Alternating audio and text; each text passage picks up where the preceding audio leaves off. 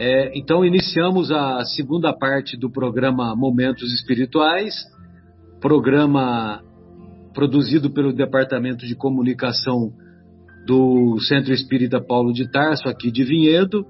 Estamos iniciando essa segunda parte com a, com a presença do nosso querido José Fernando, da nossa querida Fátima, da nossa Adriana e do nosso Bruno, que se encontram lá na cidade do Porto, em Portugal.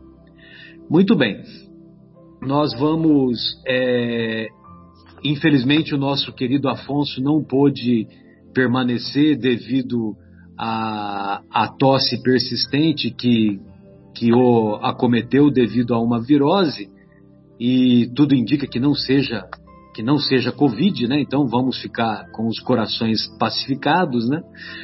E, e então ele, mas mesmo assim ele deixou ele deixou alguns comentários aqui por escrito e nós vamos reproduzir através da leitura esses comentários e ao mesmo tempo nós daremos continuidade com algumas observações. Muito bem. É, então, o nosso querido Afonso separou assim, né, que no início do segundo do capítulo, no início do terceiro capítulo, né, esse capítulo em Jerusalém, Gesiel tem um desejo em pensamento. Ele gostaria de romper as algemas que o detinham, já muito ferido, e afagar os cabelos brancos do pai. Nesse momento já desanimado, já morto, é, num gesto de gratidão e reverência do ancião, e correr em direção à saída para alcançar Abigail e abraçá-la, confortando-a, e nunca mais se separarem. Foi naquele momento, né, que ele ele se encontrava lá preso, né, lá no depois que ele, que ele teve a, aquele castigo dos, dos açoites, e ele se encontrava preso, amarrado, e, e, ele viu que o pai tinha sido morto, lá pelas ordens do Licínio Minúcio, e também ele viu que a Abigail é, separou-se dele, porque a Abigail é, foi, foi libertada num, num ato de, de generosidade, pelo menos naquele momento do, do Licínio Minúcio. E, e, o sonho e o que ele mais gostaria era isso, era de poder é, fazer um carinho no, no, no, cabelo do pai e também correr na direção da Abigail para abraçá-la o impulso do seu coração é de um espírito sublimado, né? Então, lógico, né, que apesar dele estar, pre, dele estar preso e logo depois nós vimos que ele que ele foi conduzido à cela, aonde ele ficou ele ficou 30 dias para se recuperar para se recuperar dos, dos ferimentos provocados pelo, pelo, pelos açoites, né? Sempre lembrando que os açoites naquela época é, na ponta do, do chicote havia cacos de vidro misturado com corda, né? Não sei se vocês sabem desses detalhes, né? Então, esses cacos de vidro misturado com a corda do chicote, eles, ao atingir o corpo do supliciado, né, do castigado, ele provocava feridas e dores lancinantes, né, dores muito intensas, né? e não raro, não raro tirava, né, lanho, né, tirava um, um pedaço de carne, né, do, do cidadão que estava sendo castigado, né? E aí você imagina, né, 20, 20 chicotadas, 20 açoites. Meu Deus, né? Um já é já é de de lascar, literalmente, né, lascar. Imagina 20. E o, o, o vocês se lembram que ele que ele teve um ferimento de morte porque o, o carrasco se desequilibrou e acertou o, o chicote no pescoço dele, né? Acertou o açoite no pescoço. E, e, aquele, e aquele açoite foi responsável por provocar um sangramento muito intenso que acabou vitimando ele, né? Já enfraquecido, já idoso, aquela coisa toda. É, então, e o, o nosso querido uh, o nosso querido Afonso ele continua dizendo, né, que longe dos arroubos de vingança, ódio e destruição, ele deseja demonstrar gratidão ao genitor e estender apoio à irmã jovem e inexperiente, né? O Afonso, eu, imagino que ele quis deixar claro, né, a grandeza, a grandeza espiritual do, do Gesiel, que não estava pensando em si e estava pensando, né, no, no pai já com a vida ceifada e na irmã que ficaria sozinha, desprotegida e jovem, inexperiente, né? Muito bem, uma outra observação que ele fez: o moço hebreu perdera o viço róseo das faces após aqueles 30 dias que ele ficou lá na cadeia, né, na cela, se recuperando.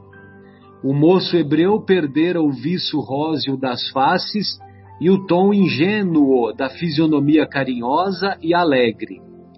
A rude experiência dera-lhe uma, uma expressão dolorosa e sombria. Vagava-lhe no semblante indefinível tristeza e na fronte apontavam rugas precoces, nunciativas de velhice prematura. Nos olhos, porém, a mesma serenidade doce oriunda da íntima confiança em Deus. Realmente, né? É, imaginem vocês ficar 30 dias preso, separado da irmã que ele, que ele amava e, e agora separado na vida física do, do pai que tivera a sua vida ceifada, né? Logicamente que isso traz uma psicosfera, uma psicosfera é, de vamos dizer assim, de tristeza, de, de amargor. Então, obviamente que poderia acontecer, é, manifestar-se esse semblante de indefinível tristeza e de mesmo apontar rugas precoces, né? Porque nós depreendemos do. O, o Emmanuel não diz claramente, mas nós depreendemos da descrição do Estevão, do Gesiel, que ele tinha mais ou menos uns 25 anos, né? A, a nossa querida Abigail, ele deixa ele deixa claro que ela tinha que ela contava com 18 anos, não é isso? Uma outra observação dos do nosso querido Afonso, ele diz que o autor dos provérbios recomendara como imprescindível a serenidade da alma em todas as flutuações da vida humana porque dela procedem as fontes mais puras da existência e Gesiel guardara o coração.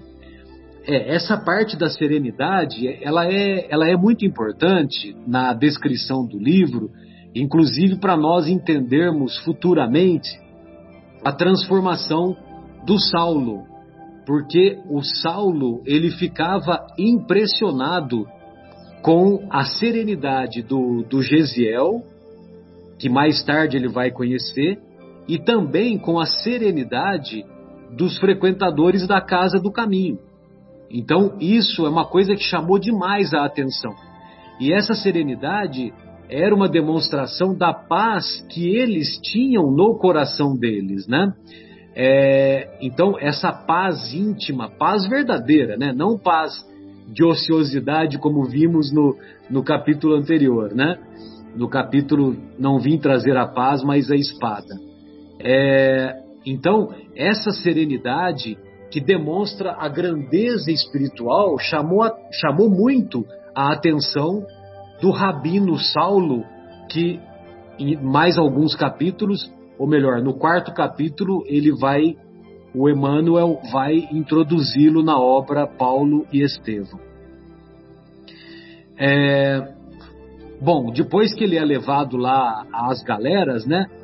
A, a galera romana que ele ia começar a trabalhar remando sem cessar, e eram poucos os que sobreviviam, os presos que sobreviviam né, a, a esse a esse trabalho árduo, é, lá na embarcação que ele foi trabalhar, o feitor admirou-se do seu, da sua dedicação e da sua, da sua grandeza.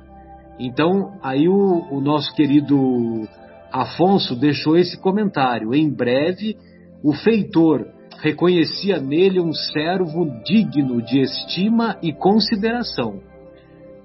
Resposta de Estevão a um outro prisioneiro, né? Quando ele começou a conversar com outro prisioneiro, o outro prisioneiro revoltado, é cheio de incertezas, né? Porque o outro prisioneiro sabia que poucos sobreviviam. E, e o nosso querido Gesiel contrapõe: mas todo o serviço é de Deus, amigo. E desde que aqui nos encontramos em atividade honesta e de consciência tranquila, devemos guardar a convicção de servos do, do Criador trabalhando em suas obras. Olha só, né?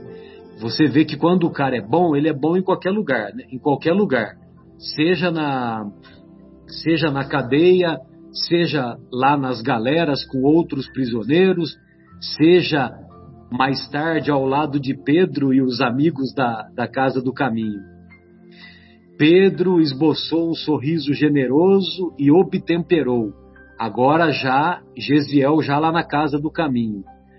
Ora, Tiago, se estivéssemos pescando, seria justo nos, nos eximíssemos desse ou daquele dever, desse, desse ou daquele dever que exorbitasse as, as obrigações inadiáveis de cada dia junto da família, cuja organização vem de Deus. Mas agora o Mestre nos legou o trabalho de assistência a todos os seus filhos no sofrimento Presentemente, nosso tempo se destina a isso.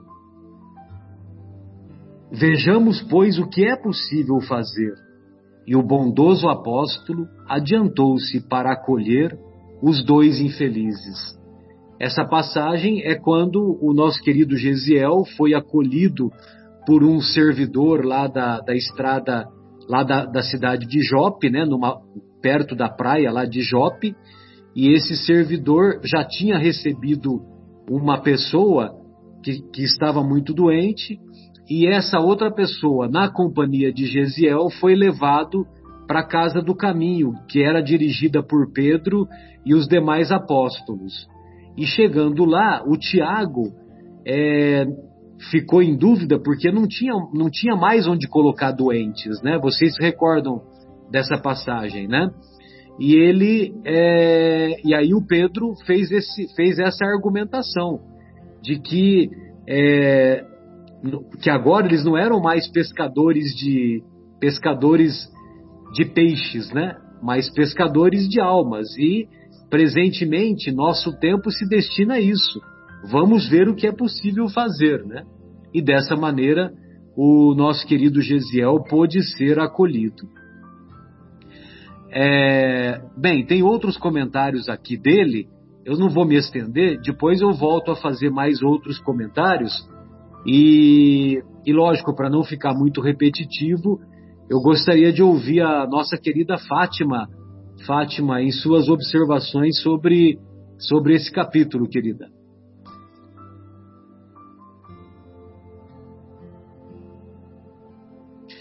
Fátima, você precisa habilitar o, microfone. Obrigado, querida. Obrigada eu. Seguindo adiante o que você falou, porque tinha até algumas anotações referentes à mesma coisa que o Afonso deixou. Ah, então vamos passar um pouco à frente, ah, que eu achei muito interessante também. Ah, quando Gesiel ah, estava passando muito mal, ah, durante a febre, ah, ele repetia muito os ensinamentos adquiridos durante o período que esteve com a família. E Pedro observou muito esses detalhes, ficava ouvindo, então percebeu ao grande conhecimento que ele tinha dos ensinamentos uh, da religião e resolveu então perguntar de que família ele era e como ele tinha tantos conhecimentos, né? E fico admirado, né, com o conhecimento mesmo dele. E ele fala sobre um, te um texto uh, muito bonito, uh, uh, com os olhos úmidos, né, emocionado, levantar-se-á com um, um arbusto verde na ingratidão de um solo árido, carregado de apróbrios e abandonado dos homens, coberto de ignomias, não merecerás consideração. Será ele quem carregará o fardo pesado de nossas culpas e sofrimentos tornando sobre si todas as nossas dores. Parecerá um homem vergado sobre a cólera de Deus. Humilhado e ferido, deixar-se-á conduzir como um cordeiro, mas desde o instante em que oferecer sua vida, os interesses do Eterno hão de prosperar nas suas mãos. Então, assim, e constatar que tudo isso aconteceu de verdade foi muito importante para ele. Fortaleceu tudo que ele acreditava e aceitou Messias como Messias mesmo, que Jesus como Messias que tinha vindo mesmo. Então, sofreu com o sofrimento que soube que Jesus passou então foi assim muito emocionante todo esse período que ele viveu, né? Ah, mas também assim achei muito interessante que sabendo da vinda do Messias tudo a dedicação em logo a estudar o Sermão da Montanha de querer ficar ao par de tudo que tinha acontecido com, com uma vontade, com uma fé enorme. Ah, percebeu que Cristo trouxe uma mensagem de amor que, embora ah, estava completando as leis de Moisés, leis antigas, ah, mas ah, aceitou tudo, cada vez com o coração mais aberto e fez de Pedro um verdadeiro pai.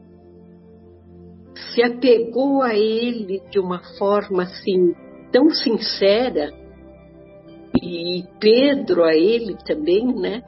Que foi muito emocionante, tanto que Pedro escolhe entre os sete que ficariam juntos, e, assim, uh, foi um amor mesmo, uma coisa feita de muito carinho, de muito respeito de um para com o outro.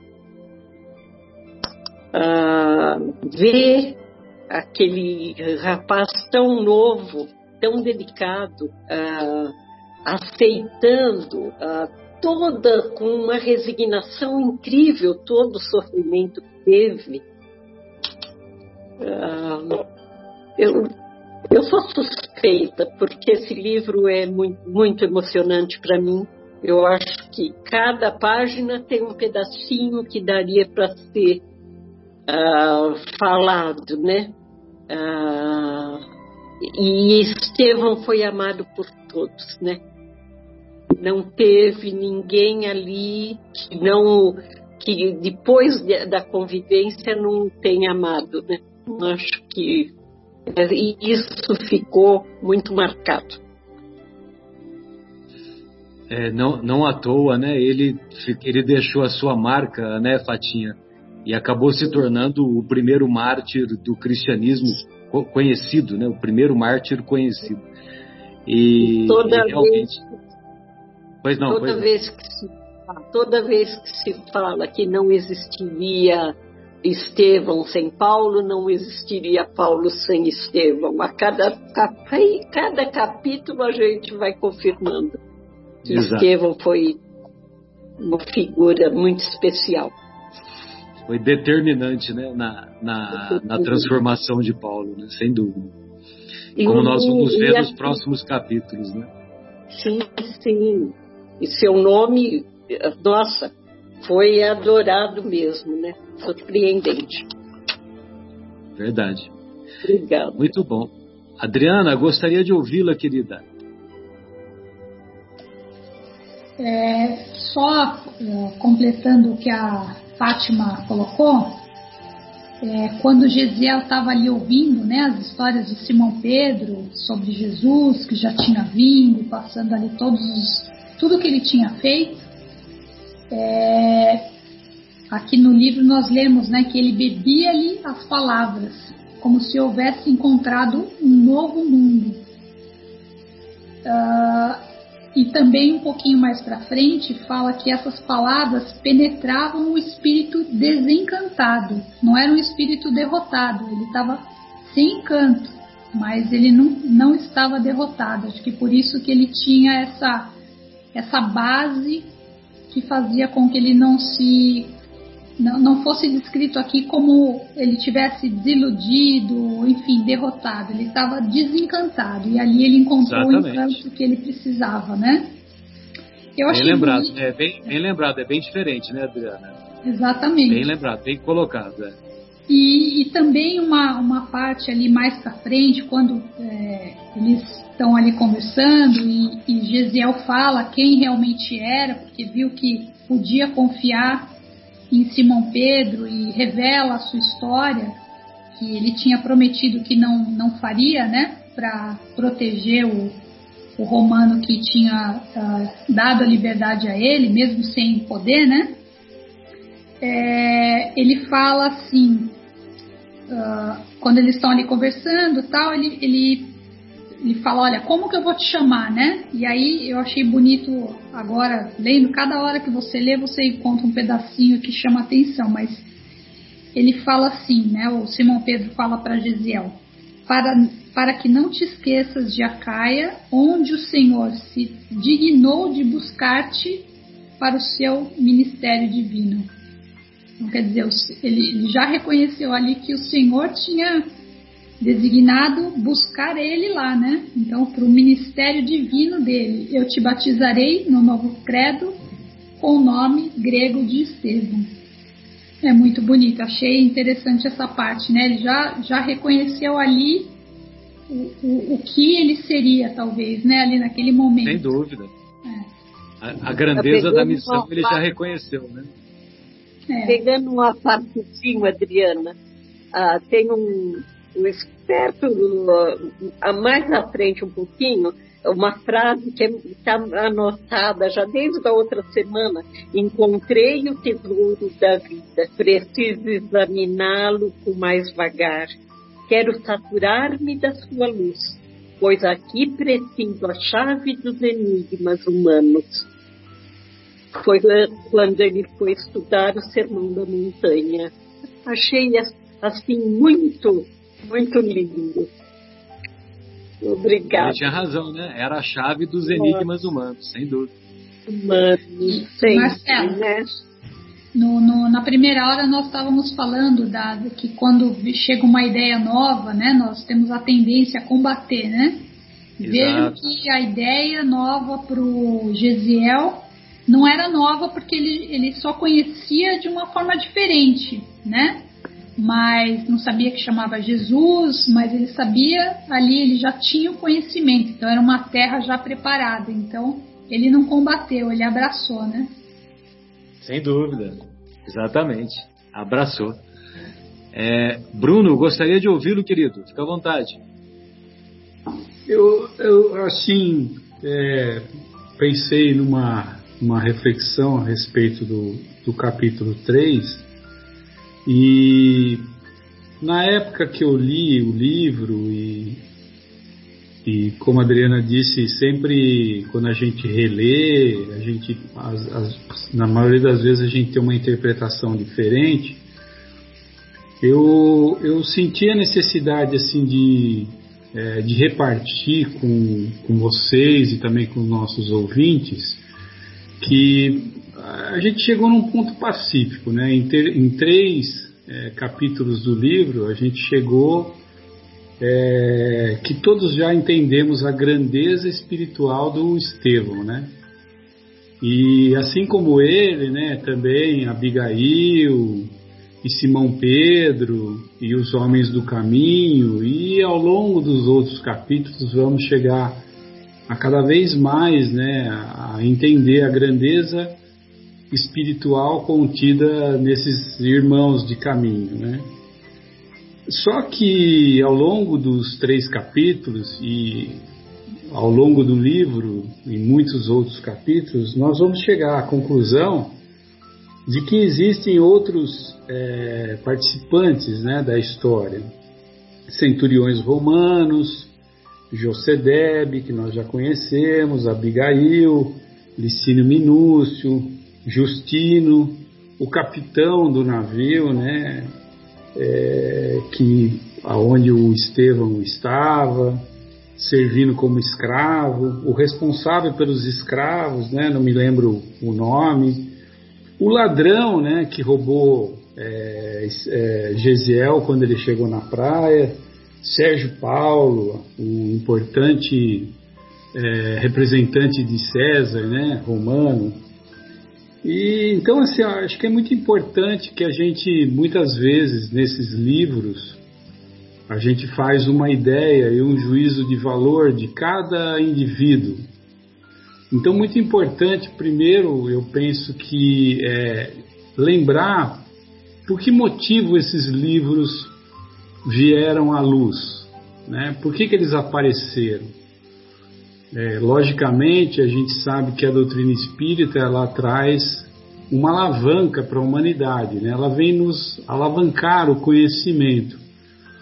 E quando nós lemos esse livro, nós temos que, nós não podemos deixar é, ou perder a oportunidade de analisarmos né, as, as figuras que aí nos encontramos e analisar cada uma delas e comparar com, com o que nós temos no nosso coração, né? Onde é que nós estamos? Aonde está o nosso verdadeiro tesouro? Aonde está a semente que Jesus plantou em nosso coração? E mais importante do que aonde está a, a semente que Jesus plantou no nosso coração, é também respondermos e analisarmos é, que tipo de terreno nós estamos cultivando é, para plantar e cultivar essa semente que ele nos plantou. Então, nós somos todos irmãos, já entendemos isso, somos todos irmãos, somos todos filhos de Deus. Então, o Licínio Minúcio, ele é meu irmão. O Lucínio Minúcio, o capitão do navio, é, o ladrão, todos eles são os meus irmãos. E nós sabemos que ao longo dessa nossa existência, que não é apenas uma única encarnação, mas são várias, porque a vida do espírito ela é infinita. Então nós sabemos que muitas vezes nós cometemos equívocos, nós cometemos deslizes, nós cometemos ofensas contra as leis naturais que regem o nosso universo. Então é, é, é bom que nós entendamos é, que Jesus, que é o nosso doutor, que é o nosso governador espiritual, que é o responsável por toda a nossa humanidade, ele nos garantiu que ele é o bom pastor e que ele não é, descansará enquanto todas as ovelhas estiverem juntas, ou seja, enquanto estiver uma ovelha perdida, ele não descansará. Então, esse livro, assim como todas as obras é, da doutrina espírita, principalmente as psicografadas por Chico Xavier e aquelas trazidas por Emmanuel, elas servem justamente como um exemplo muito grande é, da onde estamos para onde vamos e aonde queremos chegar. é, sabemos que como o bom pastor, é, o, o, o, pastor colocou as sementes é, dentro do coração de todos. Mas aí, é, remetendo àquela paz que nós falamos no, na primeira parte do programa, nós lembramos qual é o tipo de terreno que nós estamos cultivando para receber essa semente, né? Qual é o tipo que existe no nosso íntimo? É, e nós podemos é, finalizar é, mais uma vez voltando ao exemplo de Gesiel, né? Observe nesses três capítulos e a partir daqui qual é a conduta que ele tem para com as pessoas, para com os próximos que cruzam o seu caminho. Qual é o tipo de conduta que o Gesiel, agora Estevão, tem quando entra uma pessoa no caminho dele? Um Licínio Minúcio, um ladrão, um Simão Pedro, né? um, um, um é, Sérgio Paulo e assim por diante. E aí nós vamos encontrar né, que a, atitude dele é sempre a atitude que Jesus insiste em nos ensinar, que é a da é, misericórdia, da fraternidade, da caridade, ou seja, de todas aquelas virtudes que é, definem por si só o amor. Então, acho que isso é importante que a gente divida com os nossos, é, nossos é, irmãos que estão escutando e que estão lendo esse livro, para que tenham atenção nesses pontos, que eu acho muito importante. É, era, era, isso que eu que, que, teve que eu tive essa intuição de, de, de, de, colocar. Obrigado. Muito bom e é o comportamento que ele teve, né? Todo, diante de todos que cruzaram, né? Inclusive com aquele com aquele companheiro lá da galera, né? Com aquele companheiro é. da galera que ele, que ele procurou estimular, que ele procurou incentivar a não maldizer a situação e a trabalhar, né?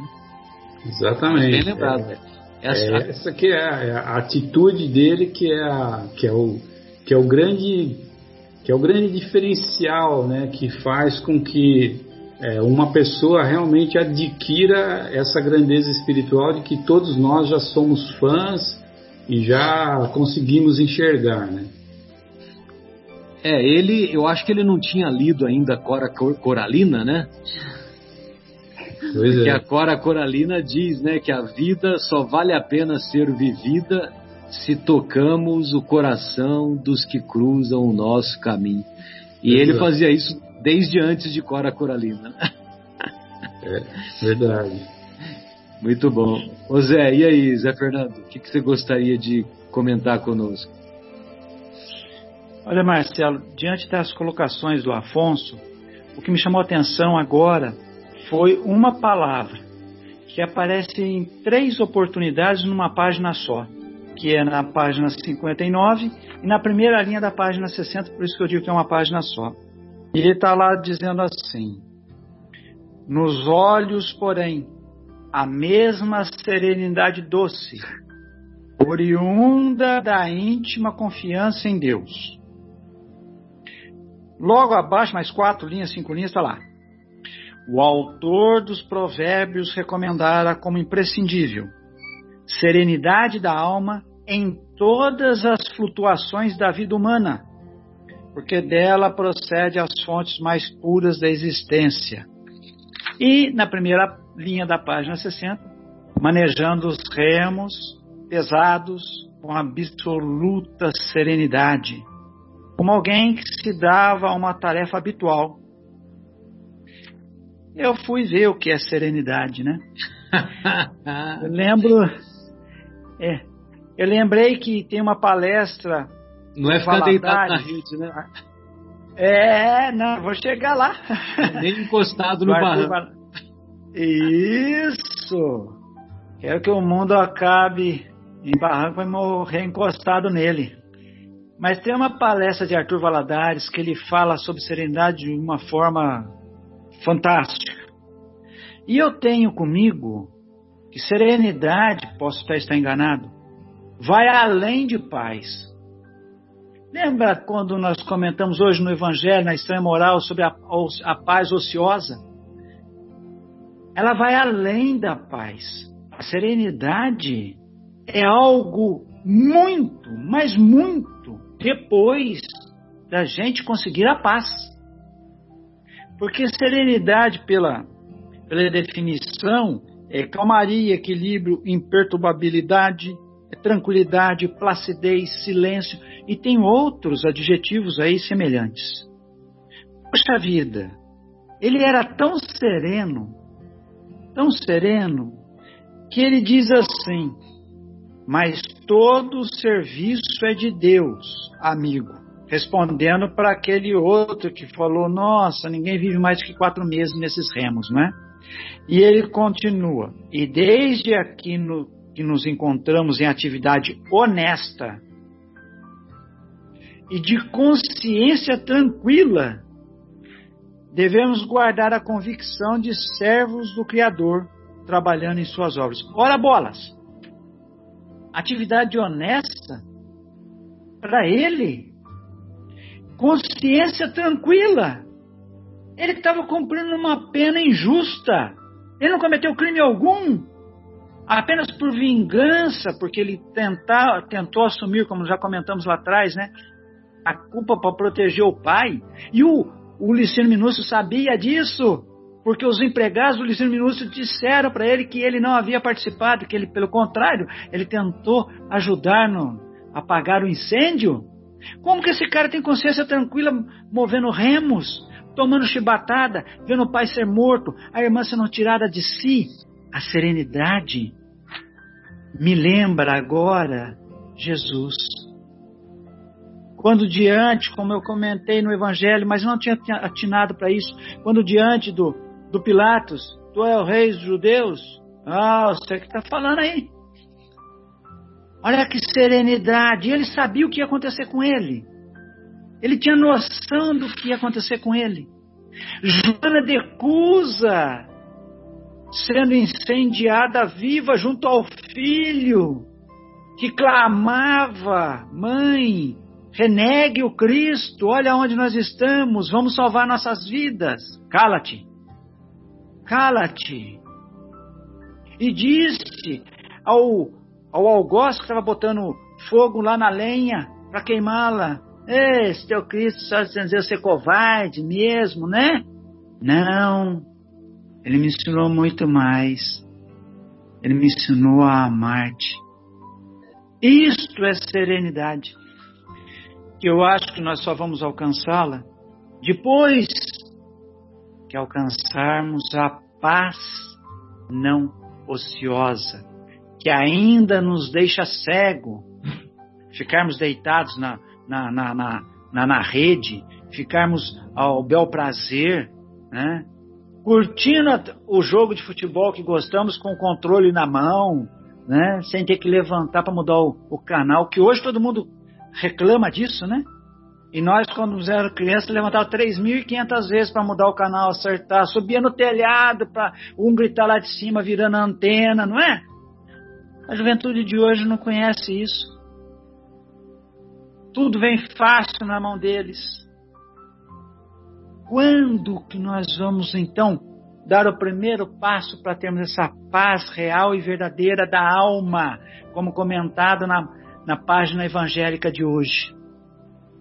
E depois disso, sei lá quantas vidas precisaremos, pelo menos eu, para alcançar a serenidade que esse primeiro mártir cristão nos mostra desde o primeiro capítulo, junto com Abigail, de maneira grandiosa, de maneira assim transcendente, não é humana, é algo assim que nos fascina, a, pelo menos aqueles de nós que busca conhecer um pouco mais do Evangelho, a convivência com o semelhante dentro do Evangelho, nos fascina, nos deixa inebriados quando a gente ouve falar aqui em serenidade oriunda da confiança em Deus.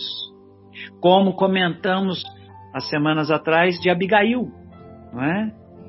e diante da, daquele momento de, de, de, de dor, teve força para cantar aquela, aquele hino né, aos, aos corações sofridos, naquele momento da morte, que ela vai completar quando o Estevão morrer, né, lá no capítulo que Estevão morre, ela, ela canta inteirinho, porque ali ela foi interrompida pelo Licínio Minúcio, né, e mandou tirá-la dali.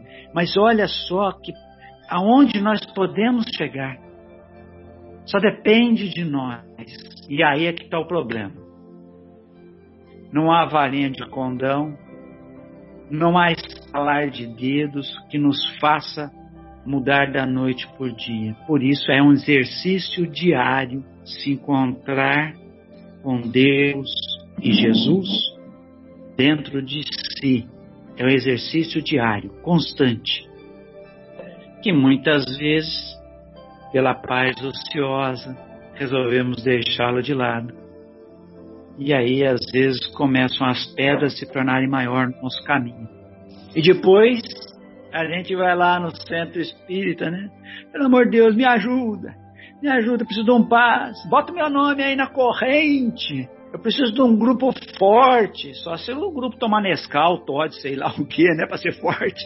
Na verdade, a fortaleza é da alma. Vem dessa serenidade que todos nós temos condições de alcançá-la. Mas depende de muito empenho. De muito empenho. Foi isso que eu percebi hoje nessas anotações do Afonso, que agradeço que me deu o que falar, me deu o que pensar. Obrigado pela oportunidade mais uma vez. Sem dúvida. E, e depois outra, né, Zé? Mais tarde, em uma das cartas de Paulo, nós vamos encontrar o, o Paulo escrevendo assim: que tudo o que fizeres, faça como se fosse em nome do Senhor faça em nome do Senhor. E, e, nós sabemos que as cartas de Paulo tiveram uma inspiração muito, muito permanente do próprio Estevão, né? Que é, é, que estava previsto que o Estevão ia ser cunhado do Paulo, né? Que provavelmente eles trabalhariam juntos. Mas como houve o que houve, ele acabou trabalhando indiretamente como mentor espiritual do Paulo, né? E, e então coloca isso, né?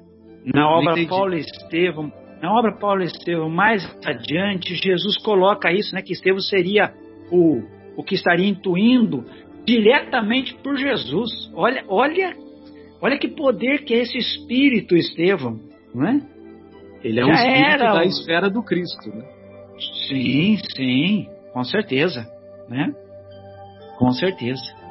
Então, e aí o que eu quero dizer é o seguinte, é que lá, lá quando ele estava é, diante do Licínio Minúcio, diante, lá, lá nas galeras remando, lá atendendo o Sérgio Paulo, todas as atividades que ele fazia, lá ainda em Corinto, quando ele estava arando a terra para o pai, é, ajudando lá no incêndio do Licínio Minúcio, que ele não tinha nada a ver com aquilo, né? É, ele não tinha nada a ver com aquela, com aquela escolha insensata do, do pai, né, do Yoshedeb, naquele momento, que já discutimos em capítulos anteriores, mas tudo que ele fazia, ele já fazia em nome de Deus, como se ele estivesse fazendo para o Senhor, né? Para Deus, né? E, e aí mais tarde, nas cartas de Paulo, o Paulo vai ter essa inspiração, certamente inspiração vinda do próprio Gesiel barra Estevão, né? Bem, então, pra, como última reflexão aqui, eu, eu só vou fazer essa, é, essa anotação aqui do, do nosso querido Afonso, que ele fala aqui do é, essa parte aqui do Simão Pedro, né?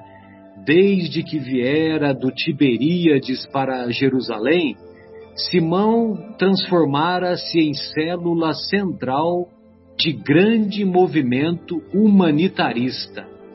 Essa a Casa do Caminho, né, como ficou conhecida lá na época, nós podemos dizer que foi que foi o, o, primeiro hospital, o primeiro, a primeira casa de abrigo, a primeira casa de atendimento às pessoas desvalidas das mais variadas situações é, que, tem, que se tem descrito na humanidade, né, na história da humanidade.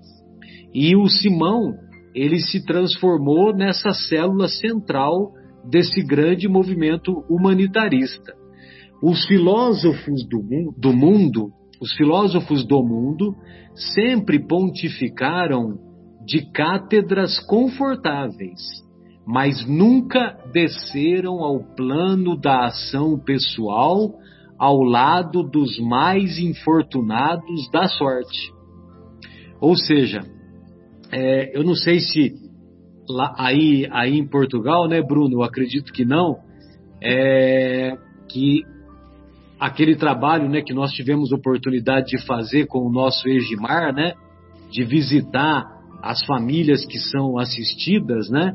E quando nós vamos lá no campo, né, para a gente é, acompanhar de perto a dor, a dor e as dificuldades dos nossos dos nossos irmãos de caminhada, né? Agora há pouco mesmo você você bem nos lembrou que o Licínio Minúcio é um irmão nosso, né?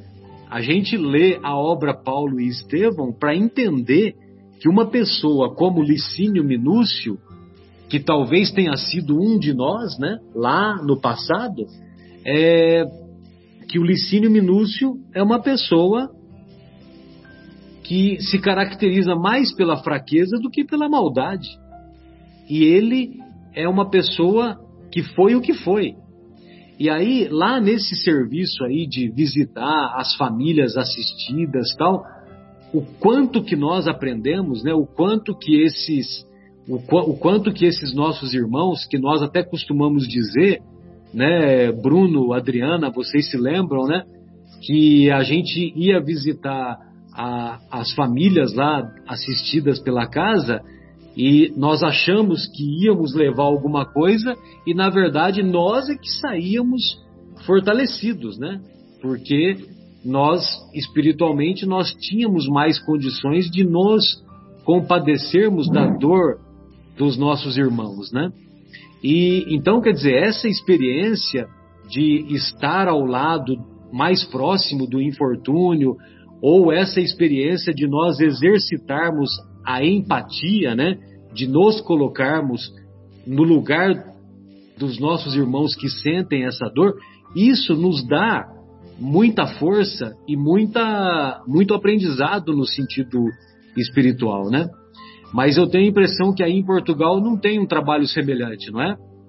Tem, tem sim. Tem, Opa, ele, que bom. Para mim é ele surpresa. Não é, ele não é associado à nossa à casa espírita que nós estamos frequentando lá em Lessa da Palmeira, mas ele é ele é que engraçado, né? Ele é fraterno, ele é um trabalho fraterno entre pessoas de várias várias religiões, como como deveria ser, né?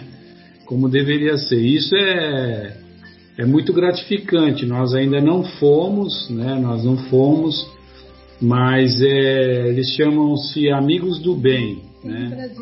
É, parece que tem. A Adriana está me falando que tem no Brasil também. E essa entidade, né, os amigos do bem, eles também vão visitar as pessoas que se encontram em maiores dificuldades, moradores de rua, é, pessoas que estão é, num caminho ruim por causa de vícios, essas coisas. E eles também levam, além do, do alimento, né, eles levam o alento, o abraço fraterno, aquele papo amigo, né, que, que é, eu concordo com você totalmente quando você diz, né, porque eu, eu acredito que quando o coração se abre, né, é, para caridade, realmente o que nós recebemos é muito maior do que a gente está disposto a dar, né? É, eu acho que você que fala uma frase, né, ou, ou a Sônia falou, né, que se nós soubermos o quanto, o quanto, o, o como é bom fazer o bem, a gente fazia por é, egoísmo, né? Não, não, não sei é, se é, é isso aí. Na, né? na, verdade é o Richard Simonetti que fala essa frase, né? Que é assim, ó, se o malandro souber, soubesse como é bom ser bom, ele seria bom de malandragem. É, isso aí, perfeito. Colocou da melhor maneira possível aí. Mas é isso aí mesmo, quando a gente se abre a, a, a essas lições né, que a doutrina espírita traz em todas as linhas e de todas as formas possíveis, para que todos consigam entender, né, não só aqueles que estão mais à frente, mas de uma forma geral todos, sempre vão encontrar alguma passagem na doutrina espírita que vai levar isso daí, vai nos mostrar né, a importância de, de, de nos tratarmos como irmãos, de nos sentirmos irmãos, de nos voltarmos à fraternidade e, e, e estarmos dispostos a ser caridosos para que a gente receba muito mais do que aquilo que a gente se propõe a dar sempre. Né? Os ensinamentos são sempre maiores. Exato. E, e nessa passagem ainda, é, que o, o Emmanuel diz, né, que, que, eles, que os filósofos das cátedras, né, que ficam lá nas universidades, eles nunca desceram ao plano da ação pessoal ao lado dos mais infortunados da sorte. Jesus renovara com exemplos divinos todo o sistema de pregação da virtude. É aquela história lá, né, que a gente daquela daquele pensamento que é atribuído ao Francisco de Assis. Pregue o evangelho o tempo todo. Se necessário, use palavras. É, relembrando também, né, só uma partezinha da história que eu já li, né, nesse tempo de Jesus, nesse tempo do povo hebreu, é, nós lembramos, né, que existia um lugar determinado para que os leprosos, os, os coxos, aqueles estropiados, aqueles que nasciam com mau defeito, é, existia um lugar apropriado na cidade. Na verdade, eles eram jogados lá. Abandonados, e, é. Abandonados, né? E lembrando também mais um detalhe que conta, eu acho que num dos livros, aí eu não me lembro bem qual, mas que na, nessa época, é, esse tipo de pessoas com defeitos as crianças, as mulheres, elas não entravam na conta do censo para dizer, olha, essa cidade tem tantos mil habitantes. Então, não se contava mulher, não se contava escravo, não se contava pessoas que tinham defeitos, né? Ou pessoas que tinham lepra, essas doenças aí. Então, é, é importante a gente analisar isso nos ensinamentos de Jesus, porque ele sempre trabalhou com esse tipo de exemplo, né? o que era mais discriminado, o que era mais excluído da sociedade. Aquele que ninguém quer, Jesus quer. exatamente, é, exatamente. Bem, amigos, então nós estamos completando aí a nossa, a nossa segunda hora né, de, de reflexão. Se vocês quiserem fazer mais alguma observação, fiquem à vontade. Pois não, Zé? Ô, ô Marcelo, eu gostaria de ler uma página da Meimei. Curta, Opa, fica à vontade. Eu, eu acho que é, tem dois tópicos na página que nos remetem à serenidade, como é, comentado aqui hoje. A página é Psicografia de Franciscano Xavier, né? e chama-se Confia Sempre, que vocês todos conhecem. Não percas a tua fé entre as sombras do mundo. Ainda que os teus pés estejam sangrando, segue para a frente, erguendo-a por luz celeste, acima de ti mesmo. Crê e trabalha. Esforça-te no bem e espera com paciência. Tudo passa e tudo se renova na terra, mas o que vem do céu permanecerá. De todos os infelizes, os mais desditosos são os que perderam a confiança em Deus e em si mesmos, porque o maior infortúnio é sofrer a privação da fé e prosseguir vivendo. Eleva, pois, o teu olhar e caminha, luta e serve, aprende e adianta-te brilha a alvorada além da noite. Hoje, é possível que a tempestade te amarfanhe o coração e te atormente o ideal, aguilhoando-te com a aflição ou ameaçando-te com a morte. não te esqueças, porém, que amanhã será outro dia. Então eu acho que nesse texto que ele fala de todos os infelizes, os mais desdichosos são os que perderam a confiança em Deus e em si mesmo. E nesse último aqui, né? Hoje é possível que a tempestade te amarfanhe o coração e te atormente. Ela está falando para nós, não para Estevão. Porque a serenidade dele ultrapassou tudo isso. Era isso. Obrigado pela oportunidade. Sem dúvida. Sem dúvida, bem lembrado. Essa mensagem veio bem a calhar. Maravilha. Bem, amigos, então para nossa despedida, é, fiquem aí à vontade. Cada um quiser fazer um comentário final ou apenas a despedida. Patinha, fique à vontade. Quero agradecer pela essa oportunidade e pedir a Jesus que abençoe a todos os ouvintes, a vocês, meus amigos, e que estejamos unidos novamente a semana que vem. Foi uma tarde muito feliz. Obrigado a todos. Obrigado, Fatinha. Bruno, sua despedida, querido. Fica à vontade, você e a Adriana. Olha, muito obrigado, meus amigos. Obrigado a, aos nossos ouvintes. É sempre com muito carinho, né, que a gente é, vem aqui para aprender, para dividir, né? E eu sempre espero, né, que a gente possa fazer bom uso é, de tudo aquilo que a gente ouve, de tudo aquilo que é partilhado aqui, de todas as obras da doutrina espírita e de todos esses ensinamentos que realmente abundam na nossa vida e, e que só, só vem trazer é, a nossa felicidade né, e a nossa evolução espiritual. Então, é, eu gostaria de deixar todos com esse sentimento, né? A esperança no coração de que Deus está no poder, Jesus está no comando, né? E como diria o Marcelo, essa bagaça aqui não está indo para qualquer lado, não. Ela tem direção, caminho certo e é só confiar. Muita paz a todos. Obrigado. Adriana, pois não.